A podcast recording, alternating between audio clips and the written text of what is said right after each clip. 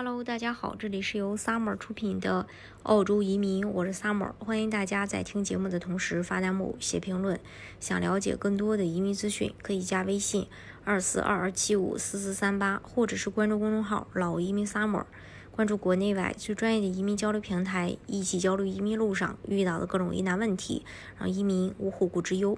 澳洲是传统的移民国家，也是备受这个中国投资人。呃，比较钟爱的一个国家。澳洲商业移民呢，它分为两步，申请人要获得幺八八临时签证，满足一定条件后再转八八八永居。幺八八和八八八签证的组合对中国申请人来讲，不仅听上去比较吉利，而且在其他类别要求水涨船高的情况下，选择商业投资移民也是获得澳洲绿卡不错的选择。申请人在咨询澳洲幺八八类别移民申请时，常常会忽视八八八签证相关的问题。如果在申请幺八八时没有考虑到后续转永居的要求，可能会导致几年后要重新制定新的商业计划，不仅浪费时间，甚至有可能错过转 PR 的机会。幺八八签证持有人汇总出转八八八永居身份中，嗯，会遇到一些问题。那针对商业投资移民感兴趣的小伙伴，可以提前了解。首先呢，就是在随父母从幺八八转八八八签证时，澳洲移民局对随行子女依然有额外的年龄、婚姻等要求。呃，这个问题呢，大家就嗯拿不准。其实，当主申请人申请幺八八签证登陆后，子女可以大学毕业、参加工作，也可以结婚生子，都不会影响幺八八转八八永居。要注意的是，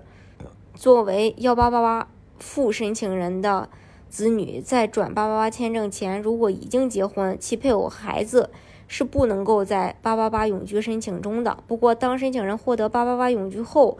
配偶和孩子还是可以通过家庭团聚，最终拿到澳洲永居的。还有一个问题呢，就转八八永居时，还需要做资金来源的说明吗？很多人，呃，幺八八 A 这个持幺八八 A 的人认为啊，在申请幺八八时，不是已经。详细的去解释过资金来源了吗？之后应该就不需要额外解释了吧？但是详细，呃，了解移民局对八八对幺八八转永居要求的，就会发现移民官还是需要这个考察申请人及其配偶在澳洲个人资产和生意中的净资产的合法来源的。对于幺八八 B 和幺八八 C 的申请人，这个问题就比较简单。毕竟转八八八永居时，呃，要求也更为简单，只要维持符合要求的投资金额和时长就好，不涉及额外的资产说明问题。那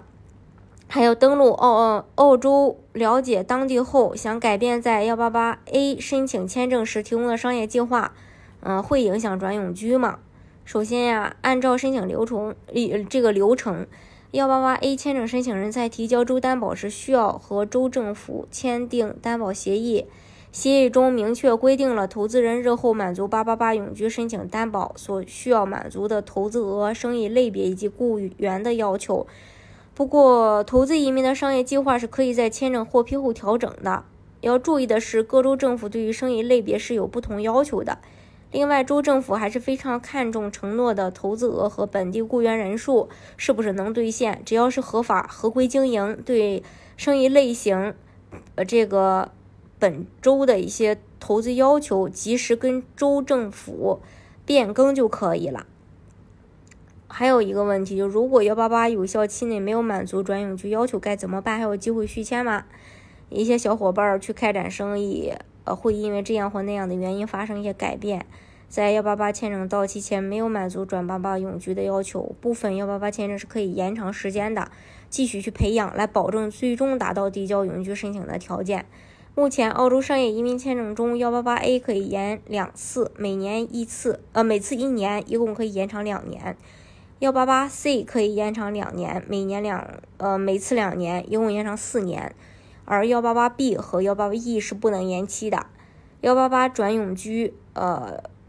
就是各细分签证类别的要求不同，各个州也会不一样。但澳洲移民局的核心是，幺八八签证持有人需要维持自己在澳洲的资产，并且要在澳洲居住一段时间，这样才能切实的为本地经济做贡献。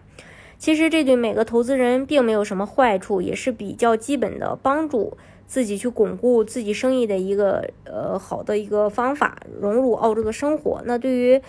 呃，商业投资移民申请人拿到幺八八零居签证，就要开始为后期的永居做准备，来避免最后条件不符合而无法获得澳洲的永居。这是关于这一点。大家如果想具体了解澳洲的移民政策的话，可以加微信，呃，二四二二七五四四三八，或者是关注公众号“老移民 summer”，关注国内外最专业的移民交流平台，一起交流移民路上遇到的各种疑难问题，让移民无后顾之忧。